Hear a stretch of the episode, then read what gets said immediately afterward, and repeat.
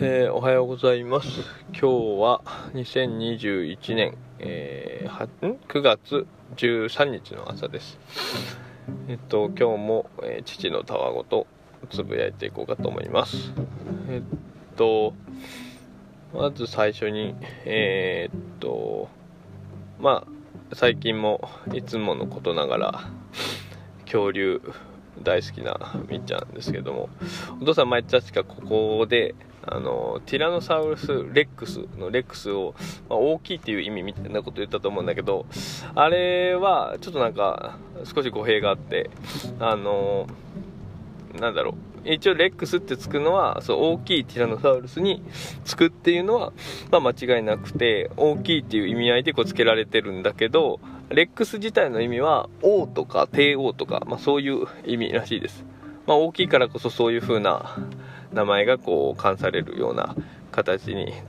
なるんだと思うんだけども一応補足しておきます。でも最近はお父さん以上に恐竜の名前をみっちゃんの方が知ってるような状況になってきましたね。もう恐竜カルタとかももうなんだろうな。ひらがなの最初の文字だけで他の読みがわかるみたいな。前も言ったのかもしれないけど。まあ百人一首で言ったらあ上の句で下の句がわかるみたいなそんな感じになってきてます。うん、なんか今後もなんか恐竜だけじゃなくてもいいんだけどなんか自分の興味あるものをどんどんこう吸収していってもらえればなと思ってます。えっとで今日はまあツイッター上でいろいろとこう話題が出てていろんな話題面白そうな話題が出ててで相方の周さんと未知のりへの道のりというシュートショーの未知のりへの道のりというポッドキャストをやってますが、まあ、その中で話したいテーマっていうのも結構溜まってるような状態です。でツイッターの中でちょうど昨日あの周さんとかがあ飽きることについてずっといろいろ考えられてたみたいで、うん、そのツイッターをみんなツイートを見ながらだったりちょっとお父さん的にもいろいろ考えてた時にちょっと思ったのが、えの恐怖っていう感情がまあやっぱり根源的にあるんじゃないかなと。人間が行動を起こす根本的なところに。なんかまあこれは周さんがいつもおっしゃってることかもしれないけども周さん自身がなんかその根源にビビりが自分のビビりがあるっていうふうにいつもおっしゃっててそこ自身はあんまりこうなんかなんて言うんだろうな。お父さん的にまだしっくり捉えきれてないというか週3レベルでこう落とし込めてないみたいな感じで言えばいいのかな、うん、まあではあるんだけどもなんかちょっとやっぱその恐怖っていうものがやっぱ根源的にありそうな気を最近してます。でまあ多分それが全ての根源にあるみたいなっていうのがやっぱりまだお父さんにこの恐怖とかビビりとかそういう言い回しがあのネガティブイメージとしてこう捉えられるようなあ状況にあるからなんかそれをこう自分がいやそうじゃないんじゃないかっていうどっか無意識化で否定してるのかもしんないんだけどもなんかそこをフラットに別にそのネガティブななんか往々にしてネガティブに捉えられがちだけどえー、そこを取っ払って考えた時に意外となんかそういう風なこともっていうかそういうことの方がしっくりきそうな感じがしてね。えっと例を挙げるならそのこの前はその赤ちゃんにこう感情があるかどうかみたいな話をしてたんだけどあの時最初お父さんはその感情みたいなものはこの社会性の中で、えー、出てくるものっていうふうに 思ってはいたんだけど、まあ、それはねその複雑な感情とかだとまあそうだと思うんだよね。でなんだろうなその複雑なとかっていうとまあそれもちょっと例が出てこないけどあまあ尊敬だったりさうんなんかわかるかな言いたいこと、うん、なんかこう生まれた時に尊敬みたいな。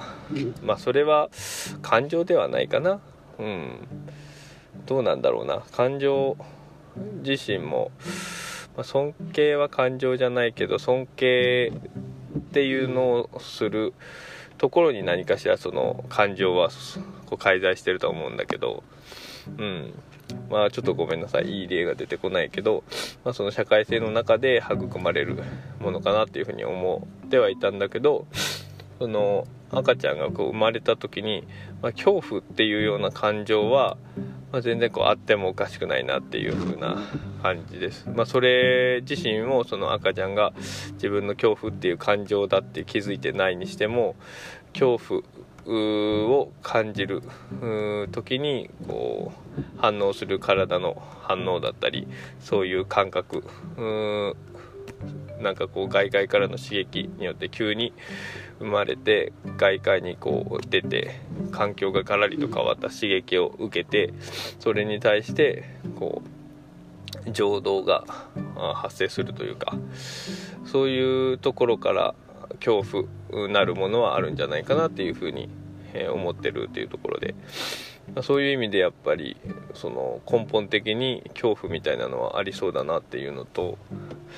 あとはそのマズローの5段階欲求説とかもあるけどあれのベースのとこの生理的欲求だったり安全欲求だったりいうのは結局その生存に対するあの欲求でそれの欲求がの中というか欲求が出るところにはその恐怖がある。介在してる、うん。えーと、生理的欲求の最低限のその確保がされてないと恐怖をこう感じるし安全欲求にしてもね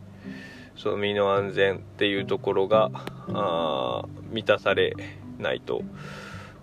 いけないというかそこの欲求を満たそうとするのはそこに恐怖がある。身の安全が保障されてない恐怖があるからこそだからね。だからそこのベースにベースにも恐怖があるし、まあ、その上の社会的欲求承認欲求とかにしてもその社会の中でこう仲間外れとか群れから外れたくないっていうその恐怖が大元にはあってもっと言うとその自己実現欲求とかっていうのだとしてもその基本ベースとしていろいろこう恐怖から逃れるような状況にはあってもああるからその余裕が生まれてるけどその結局自己を実現するってことはこう世の中で自分とは何なんだとか自分は何をするべきなのかとか結局こう生まれた理由を探すようなあ形になるのかなっていうのもなんかせっかくこう生まれたんだから何かしなくちゃいけない。とかこ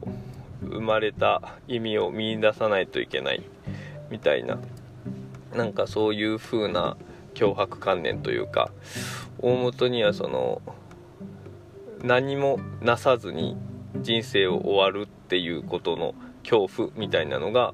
まあ、あったりするのかもなと思いながらね。まあちょっと他にもこういろいろと例を考えてみてどうかなっていうのを今後もちょっと考えてみようかなと思うんだけども、まあ、そういう意味でやっぱりそのポジティブに捉えられるようなものでもそのなんかやりたいこととかねそのこれをやりたいからやるんだっていうのはあったりするけどまあそのやりたいの根っこの方には、まあ、何かしらのその恐怖みたいなのが実はあったりするんじゃないかな。まあそのそこに恐怖があるからとかそのそもそもだから恐怖がこうネガティブなものっていう風なあことじゃないっていう風に思えばいいんだろうけどそれがなんかちょっとネガティブイメージで捉えるとなんかそのポジティブな中にそういう根っこにネガティブなものがあるみたいなのはなんかこう受け入れづらかったりするけども